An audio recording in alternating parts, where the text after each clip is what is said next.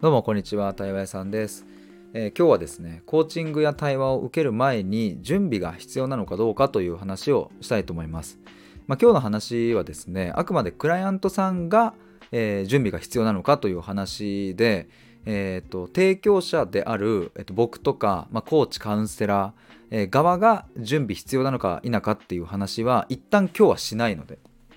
あくまでクライアントさん目線に立って、えー、準備についての話をします。でなんで今日この話をしようと思ったかというと昨日ですね僕対話プログラムを受けてくださっていた方とその方の友人と、まあ、3人でお会いする機会があってでその友人の方からまさにこの質問を受けたんですね。でその友人の方はもともとコーチングを長期で受けていたりもしたそうなんですが、まあ、そのコーチングを受ける前に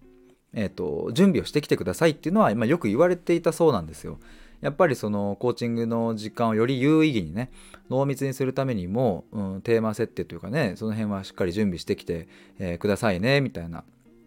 ことを言われていたそうなんですけれども、まあ、時にそれがこううまくまとまりきらない時もあって、うん、でもなんかまとめなきゃみたいなのでまあその辺がちょっともやっとすることがあった、えー、まあそんな経験をお持ちの友人だったのでえーとまあ、僕のね僕今こんなことを仕事にしてるんです対話やってるんですっていう話をした後にえぶっちゃけどうなんですか？実際のところ準備ってどうなんですかね？必要なんですかね？っていう風な質問をいただきましてで僕はその場でいろいろお答えしたんですけれどもあのせっかくだったらねこれはぜひちょっと収録でも撮りたいなと思ってそんな背景で今日は、えー、この収録をしております。よかったら最後まで聞いてもらえると嬉しいです。えーと、ちょっとだけお知らせなんですけども来月の1月15日にミシルさんと大阪でトークライブをやります。えーと、実際大阪に来ていただけたらめちゃくちゃ嬉しいですし難しいなという方はオンライン配信のチケット、まあ、アーカイブもありますのでぜひよかったら、えー、買ってもらえると嬉しいです概要欄にリンク貼っておきますというのと1月の21日の日曜日にミシルさんと対話会をやります今ですね3名お申し込みいただきまして残すところあと3枠になるので参加したい方はお早めにご連絡ください。こちらも概要欄にリンク貼っております。えー、ということで、ちょっと本題に入りますが、まあ、コーチングや対話を受ける前に準備は必要なのかという話なんですけれども、まあ、結論から言うと、えっ、ー、と、したければすればいい。基本必要ないっていう感じですね。ちょっとまどろっこしくてごめんなさい。えー、一言でね、ちょっとこれ言い切れないところがあるんですよ。まあ、ただ僕は、うん、ここだけは明確っていうのは、えー、準備してきてくださいねっていうことは絶対にないですね。まとめてきてくださいねとかテーマ設定必ずしてくださいっていうことは僕は言わないですね。むしろ、うんとまあ、さっきねコーチングのところではあのこのコーチングの時間をより濃密にするために準備してきてくださいという話でしたがむしろ僕はねその逆の視点があってより濃密にするためにガチガチにねこう準備してくることは必要ないですと。むしろ真っ白な状態でまっさらで来てくださいっていうのが、えー、僕のスタンスですね。あのー、僕今対話のプログラムを受けてくださってあ受けたいじゃないや、えー、受けたいなと興味を持っている方向けに無料相談を Zoom で受け付けているんですけれどもあの、まあ、対面でもねあのもし興味あれば全然いいんですけどもその時によく質問されるのがあの話す内容をまとめておいた方がいいですかとかって言われることがあるんですけど基本僕はですねあの特に大丈夫ですと準備しなくていいですってっていうふうにお返ししてるんですね。でまあ、というのもあの準備するっていう行為はですね、まあ、極めて理性的なもので、まあ、つまり自分のこう視点でしか基本的にはまとめられないわけです。まあ、これはまあ誰でもそうだと思うんですけども準備一人でその話す内容をまとめ上げるっていうのは、まあ、自分の視点でやることなんですね。で、まあ、確かにそれがこうまとまっていればですね当日その話に沿ってお話を聞くことはできるんですけれどもあのそうなってくると、うん、そのクライアントさんの思考の枠の外に、うん、出るっていうところの、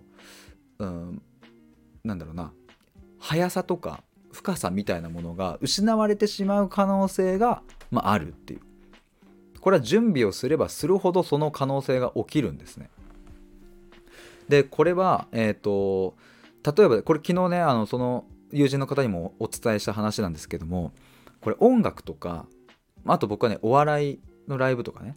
そういうものにもすごく通ずるものがあると思うんですよ。あの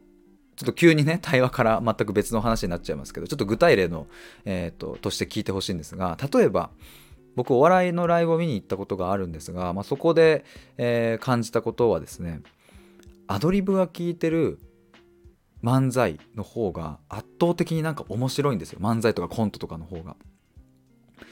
えー、なんか生きてる感というかね今この現場で行われてる感がめちゃくちゃ強く感じてワクワクするんですね、えー、特に感じたのがあれは確かね千鳥だったかな。あの大悟がボケで、えっ、ー、とノブがツッコミですよね。でなんか大悟がボケてボケてみたいな。の時におそらく あの台本に全くないアドリブのボケをした時にノブが突っ込む前にもう大悟が笑っちゃうみたいな。プププみたいな。要はお客さん笑わせる仕事である芸人がえーと、アドリブでボケた結果自分が笑ってしまうっていうことが起きたんですけどそれを見てお客さんが笑ってたんですよ。これってすごく僕は象徴的だなと思ってこういうのって準備したら生まれないんですね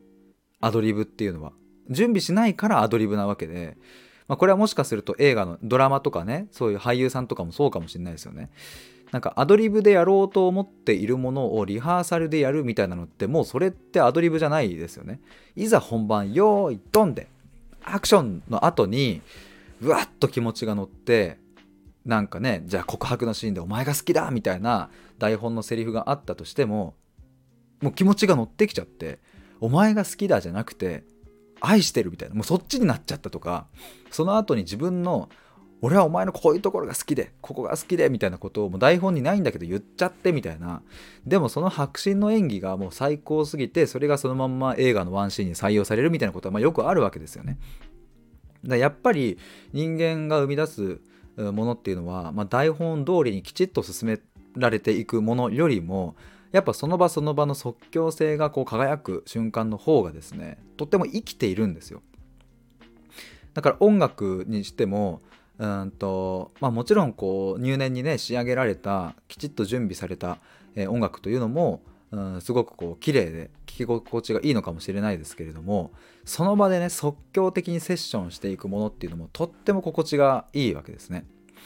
で、まあ、僕はね音楽を語る資格があの、まあ、ないんですけどその何経験もねないので、えーと、偉そうには言えないんですけれどもあのついこの前ですね僕対話の合宿を、えーとまあ、ちょっと僕も運営の一メンバーとして開いた時に僕ウクレレを持ってったんですね。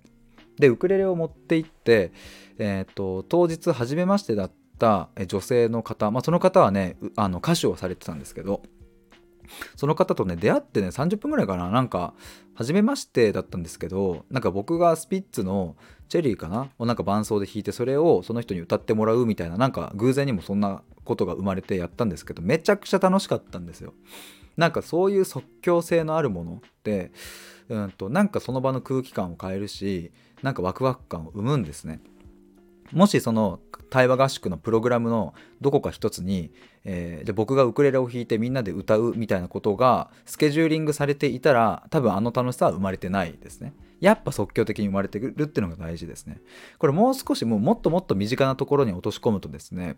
えーとまあ、小学生の頃をぜひ皆さんも思い出してほしいんですけれども公園で遊ぶ時に、えー、みんなで集まってあのどうやって遊んでったかって覚えてますかね？あの特に目次というか台本決めてないですよね。今3時だからえじゃあ最初の10分間でちょっとアイスブレイクの会話をしてそれが温まってきたら鬼ごっこを始めてで鬼ごっこ多分20分ぐらいで疲れるからその後一旦5分休憩してとかって絶対にしないですよね。逆に面白そうですけどそういう遊びがあったら。でも僕たちは子供の頃にうん、気づいたら鬼ごっこを始めていて気づいたら誰かがブランコに乗り始めて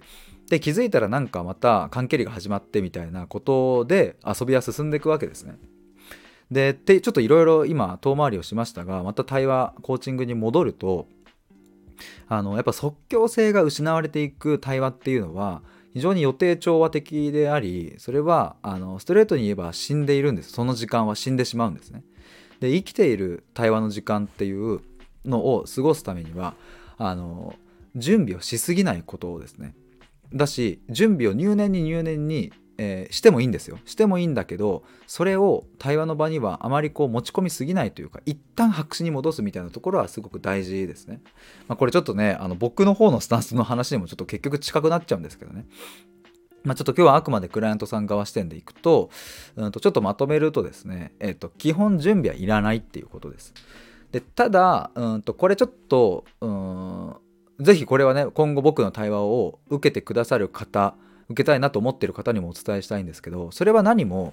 うん、と何も考えなくていいですよっていう話ではないここは結構明確に線引きしたいなというところで、えー、つまりえじゃあ準備何もしないで、えー、とりあえずただ対話受けりゃなんかあの深まるんでしょみたいなぐらいのそのスタンスは違うっていう話ですね。やっぱり日々内省する中でうんといろんなね問いが生まれたりとかあこういうこととも向き合いたいなっていうものがこう日々日常出てくると思うんですね。でそれを僕のもとに持ってきてもらうっていうことなので、うん、考えないわけじゃないと。むしろたくさん考える。たくさん考えて考えて考えて自分ではどうにも行き詰まっているところを、ここちょっとなかなか苦しいなっていうのを僕と一緒に今話していくわけなので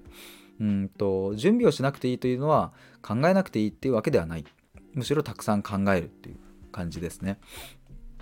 えー、ただ一方でえー、っとじゃあ対話の時間ね。対話屋さんの対話は90分の時間が使えるから最初の10分でこれ話してその後20分でこれ話してとかそういうことはしなくて大丈夫だいやむしろそういうことをしてしまうと、まあ、さっきの遊びの話じゃないですけども即興性が失われてその場のノリ流れで生まれる、まあ、ボケとかツッコミさっきのねお笑いの話もありましたけどそういうのもお客さんとの盛り上がりの兼ね合いを見てえー、ボケをねここでモリモリモリモリボケまくるか。それともあんまりここは受けが良くないからさっと次のシーンに行くかみたいなものが決まるわけでね。ここは対話も一緒で、うんと、お互いの空気感みたいなものがその瞬間の流れを作るのでね、まあ、なので、えーと、もう何でしょうね。その時間を一緒に楽しもうみたいな感じの、えーとそのスタンスで来てくださったらもう全く問題ないですちょっとここまでねなんか詳しく言っちゃうとえ逆にどうしたらいいんだろうって思ってしまう方もいるかなと思うんですけどもこれはもうあのなうんと何も気にせずというかねあの僕の方にそこはあの委ねていただければいいですしなんか変に、えー、気負わずに対話をしていただきたいなと思います。えー、そんなところでですね、まあ、対話やコーチングを受ける前に準備をした方がいいのかっていう話なんですが、まあ、結論しなくていいということですね。であのしたい時はあのすればいいですけれどもこう即興性を失うようなガチガチな準備は必要ありませんというそんな話でした。えっ、ー、となんかあと付随してもし質問とか聞きたいところあれば公式 LINE とかの方からメッセージいただければと思います。で途中でも話しましたがあの僕の対話のプログラムに興味がある方はですね僕の公式 LINE から、えー、無料相談を受けたいというふうにご連絡ください。登録してもらうと右下の方にページがあるんですけどもあそれ概要欄にも貼っておきますね。そこもちょっと覗いてみてください。